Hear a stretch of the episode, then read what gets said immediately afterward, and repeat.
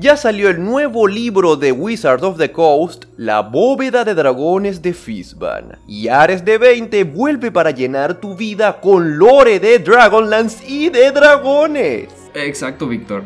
Y no solo eso, sino que hoy también tenemos a un invitado especial, el mismísimo. Y yo tengo el placer y el honor de presentar a nuestro invitado del día de hoy, Ubroris, el terrible. Sí, y yo, considerando que soy un dragón azul que ha participado en incontables masacres y liderado cientos de batallas encarnizadas, que ha azotado reinos enteros con miedo y hambruna, que he devorado sin piedad a todo tipo de criaturas pensantes y no pensantes, pensaba que era terrible, hasta que conocí a este humano y me convenció de estar aquí. Su entusiasmo por los dragones me da más miedo del que las hordas de draconianos del ejército de la oscuridad inspiraban a las tierras de Ansalon. Oh, ¿también peleaste en la guerra de la lanza? Sí, en aquella guerra participaron una gran cantidad de las especies dracónicas de las que estaremos hablando en el video. Ahora los dejo con este humano con un interés preocupante por los dragones. Y tú, aventurero, si quieres saber cómo podrían actuar los dragones en tu mundo, tenemos una serie de cortos sobre cómo actúan los según personajes de la cultura popular. Velos, están en el canal. Y si quieres aprender más acerca de cómo jugar dentro del setting de Dragonlance, te recomiendo el video de razas y clases que está por salir junto a este video. Recuerda darle al botón de suscribirse para unirte a nuestro ejército y luchar en contra de las hordas malvadas que nos lanza el universo. También únete a nuestro Discord donde nuestros soldados ya se están arreglando para la batalla. Yo, Víctor el Bardo, seré tu guía a través de la hermosa y exótica fauna del mundo de Kryn. Pero primero, vamos a hablar de algo mucho más importante y picante. Como Juan y Steven ya explicaron, la historia de Dragonlance está mayormente construida en torno a la lucha constante entre el bien y el mal, entre Paladin, el dios del bien, y Takisis, la diosa del mal. Pero no estoy aquí para redundar más en la religión del mundo de Kryn, sino para resaltar lo más importante de ellas, que Bahamut y Tiamat, digo, Paladin y Takisis son dragones. Y eso es todo lo que importa. Porque ahora vamos a hablar de lo más importante de Dragonlance. De las criaturas más importantes que existen en el mundo de Kryn. Los dragones.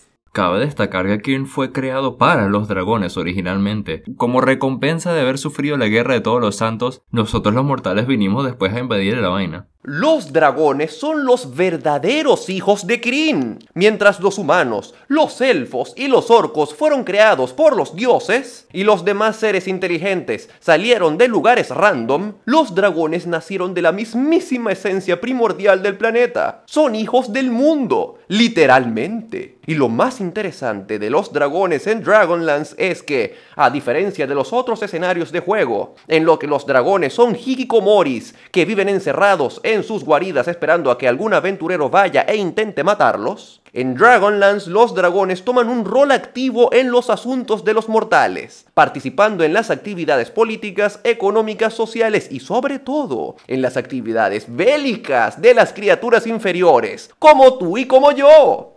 Para los que no lo saben, en DD existe una regla general de que si te encuentras con un dragón de un color metálico, dorado, plateado, de color bronce, cobre o latón, ese lagarto va a ser buena onda contigo y probablemente puedas hacerte su amigo o convencerte de que te ayude en tu aventura. Y por el otro lado, si te topas con un dragón de un color no metálico, un dragón rojo, verde, azul, blanco o negro, muy probablemente estás jodido. Los primeros son los dragones metálicos, y son como los superhéroes escamosos de Dungeons and Dragons. Protegen al débil, luchan por la justicia y le dan like a sus compañeros de equipo tras una batalla de Pokémon Unite. Los segundos son los dragones cromáticos y son como los supervillanos de Dungeons and Dragons. Vienen con todo el kit de un tipo malo estereotípico. Son megalómanos, codiciosos y les encanta humillar noobs en juegos pay to win. En Ares de 20 vamos a estar sacando una serie de cortos en la que te enseñamos cómo son los dragones metálicos y cromáticos estándares de Dungeons and Dragons. Los dragones de los reinos olvidados. Así que mantente atento al canal. Mientras tanto, en este video me voy a enfocar en los dragones del mundo de Kryn, los dragones de Dragonlance.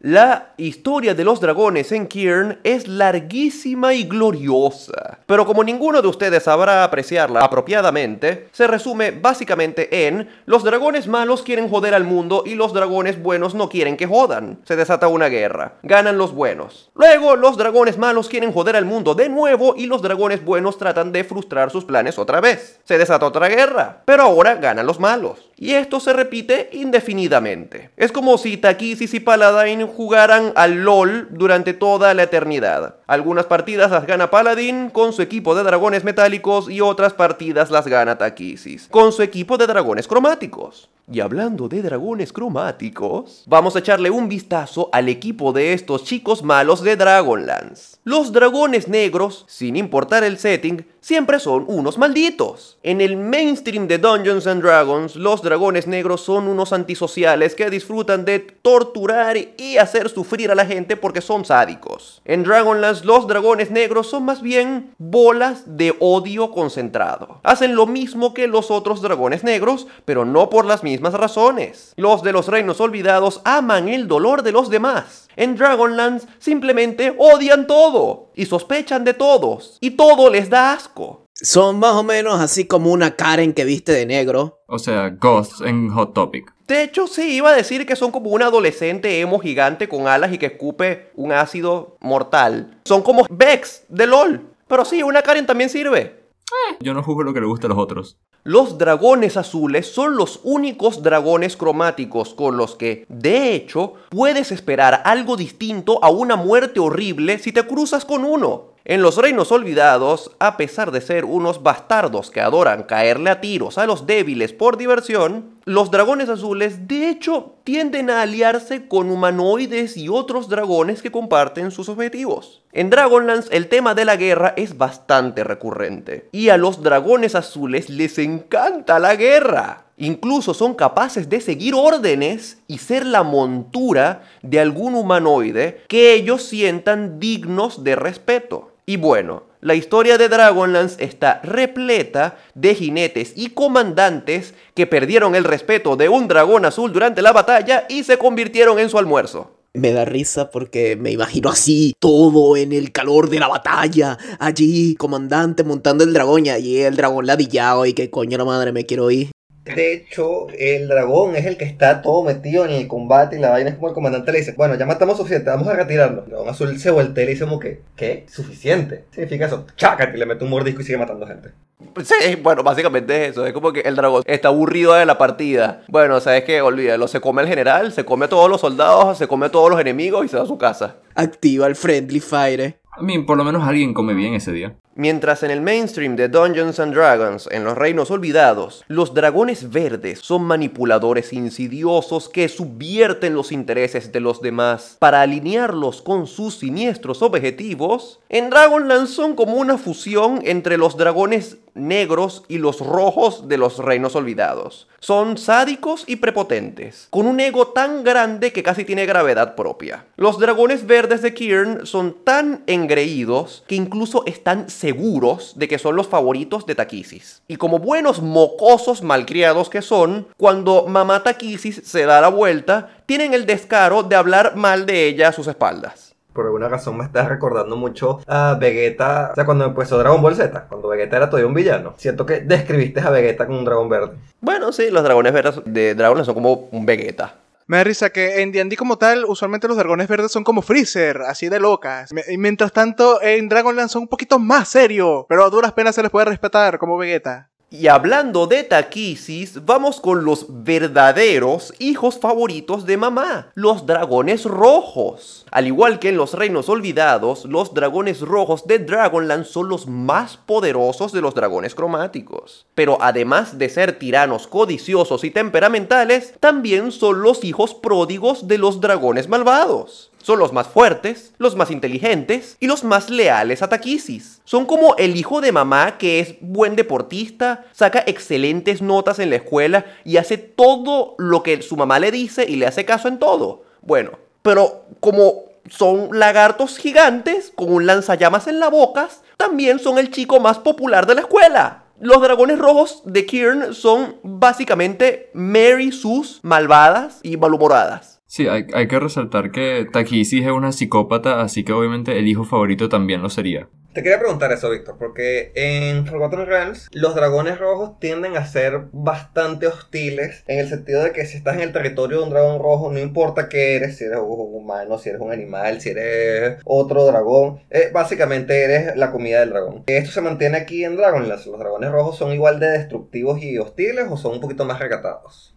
Depende, porque los dragones rojos en Dragonland son extremadamente inteligentes y tácticos. Así que si no les conviene a ellos matarte para lograr sus planes, de hecho van a intentar manipularte para sacarte el mayor provecho posible. Ahí es cuando te das cuenta que la mejor representación es Sakamoto Deska. Eh, sí, imagínate a Sakamoto Desuga, pero siguiendo a Satanás. Eso es un dragón rojo. Y llegamos al patito feo de los dragones cromáticos. Los dragones blancos. Sin importar el esquema o el escenario en el que estés, los dragones blancos siempre son los más débiles y los menos iluminados de todos sus primos escamosos. Y bueno, en Dragonlance no solo son escuálidos y estúpidos, sino que también son unos ermitaños perezosos. Literal, hasta les da flojera cazar su propia comida. Son pandas, ¿eh? Son pandas. Los dragones blancos son pandas. Y aquí podemos ver el origen del primer Sorcerer dragón y el primer brujo dracónico. Era un dragón blanco que estaba fastidiado, no quería salir a comer y un humano entró a su cueva. El dragón fue como que, ¡Ey, tú! Tráeme comida y poderes. De hecho, en, en el lore de Dragonlance, los dragones blancos son tan estúpidos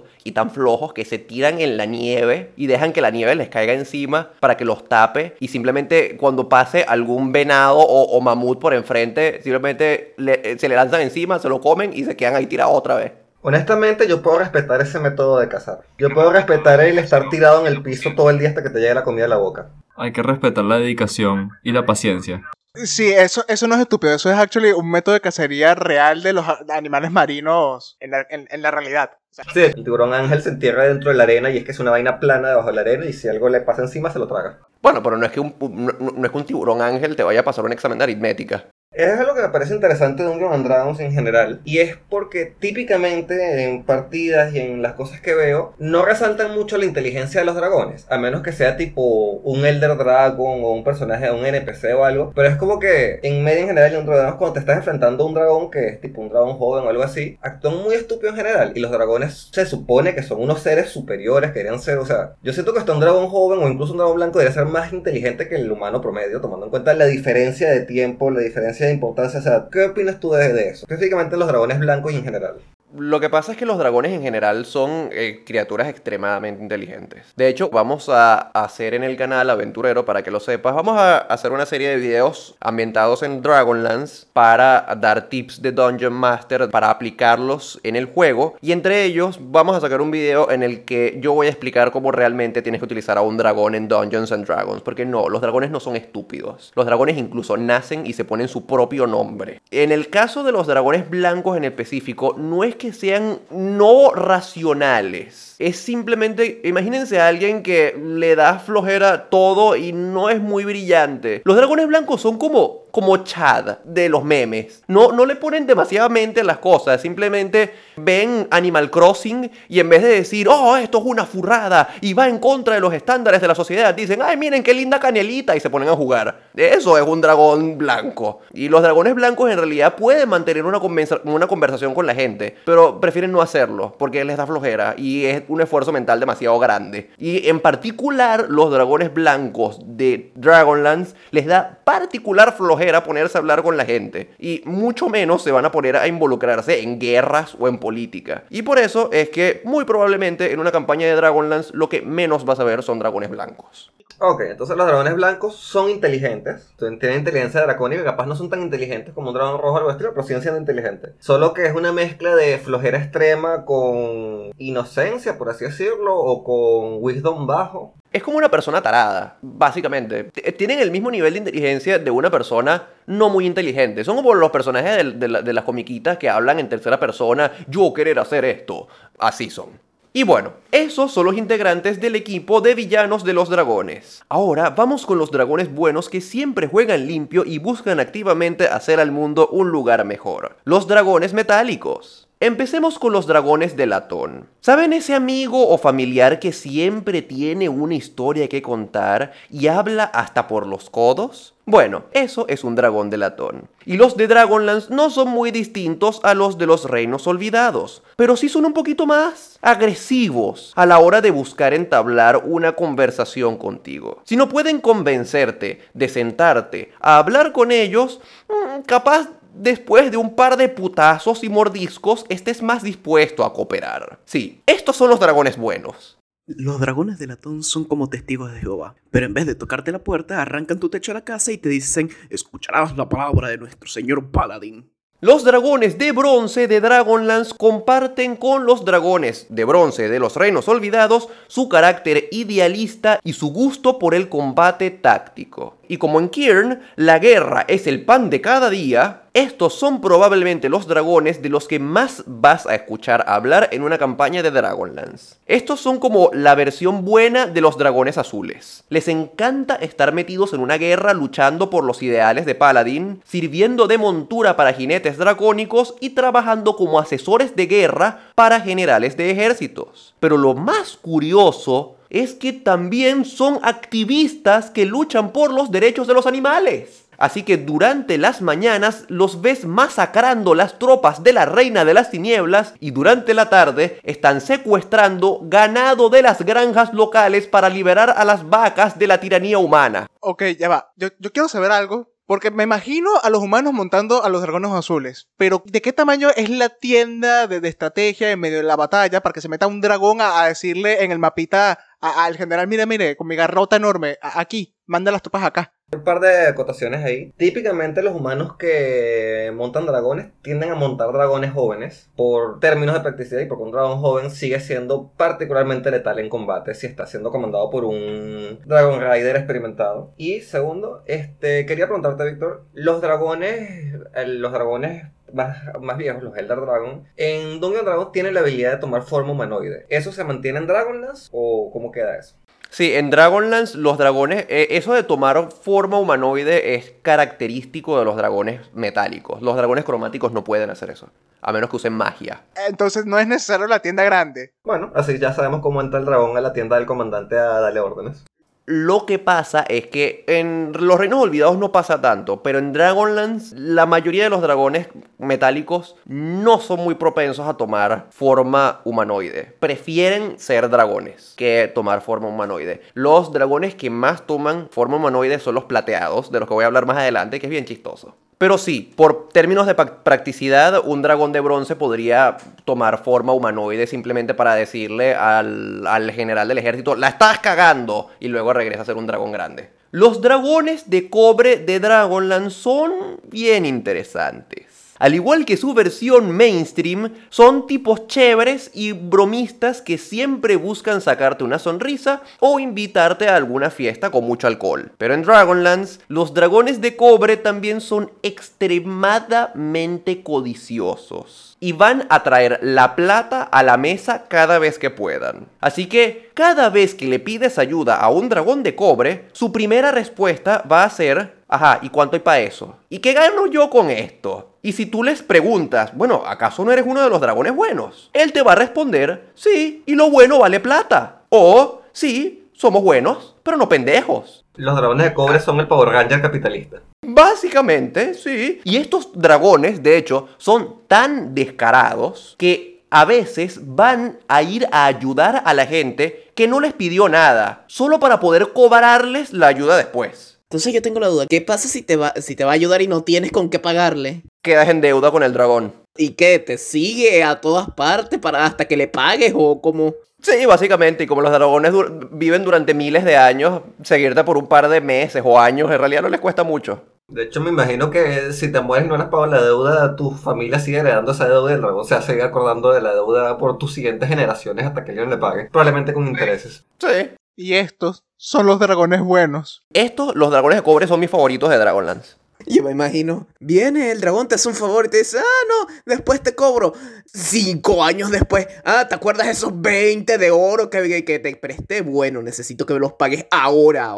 Y son 500 de oro por los intereses. Exacto. Vienen con tus nietos, después de 60 años. Eh, hola, vengo a visitar. ¿Quién es usted? No, yo soy un dragón que ayudó a su abuelo. Y se acumularon los intereses porque nunca vino a pagar. Ahora me deben ah, dos mil monedas de oro. Paguen.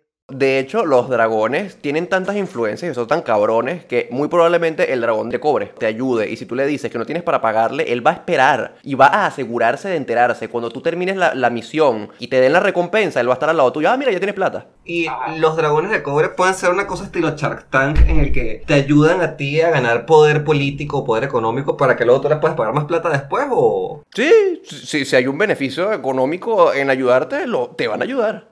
Los dragones dorados son como Gandalf. Inteligentes, sabios, viejos y luchan por el bienestar del mundo usando magia poderosa. Aun cuando nacen, son viejos. Son como esa gente que dice que son viejos prematuros por dentro sin importar su edad. Pero desde siempre, desde que nacen. Son como esas niñas que nacen y se llaman Carmen, o Beatriz, o, es, o se llaman, qué sé yo, José.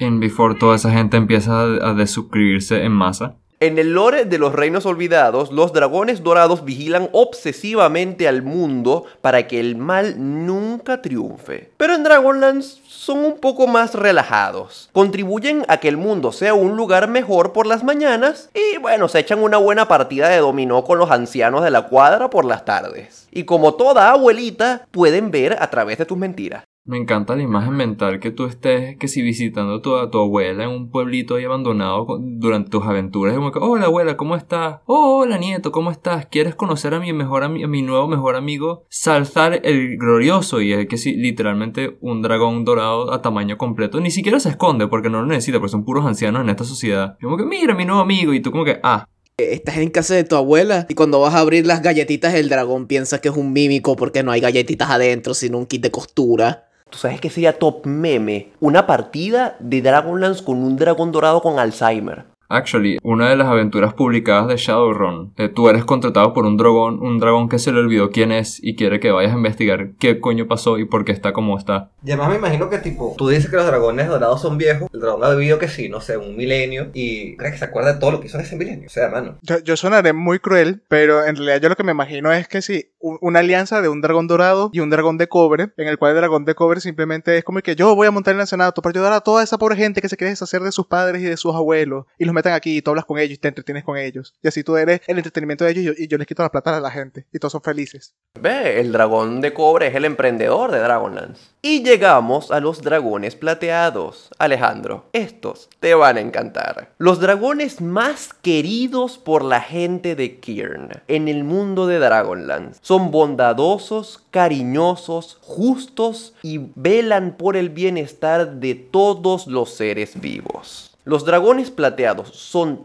tan buena onda que hasta usan sus habilidades de polimorfismo para transformarse en humanoides y poder acercarse aún más a la gente. Ellos son los que se transforman en las enfermeras en el ancianato del dragón de cobre para asistir a los, a los viejitos. Al igual que los dragones plateados de los reinos olvidados, su vida sería un anime slice of life wholesome y feliz perfecto. Si no fuese por un pequeñísimo detalle. Spoiler de la historia de Dragonlance. Paladin se sacrifica al final de la Guerra de las Almas para poder vencer a Takisis. Y bueno, básicamente eh, Paladin pierde su divinidad y todos los dioses desaparecen y, y todos quedan sin dioses y sin Paladin. Y bueno, Paladin quedó sin divinidad y ya no existe el dios del bien. Y todos los dragones plateados de Kirn una vez campeones de la luz de su Padre Celestial, se sienten culpables por su caída. Y desde entonces los dragones de plata viven en un hueco depresivo en el que pasan todos sus días atormentados por la culpa. La mayoría usa sus habilidades polimórficas para asumir la forma mortal y ocultar su naturaleza dracónica por vergüenza, porque no se sienten merecedores de ser dragones. Otros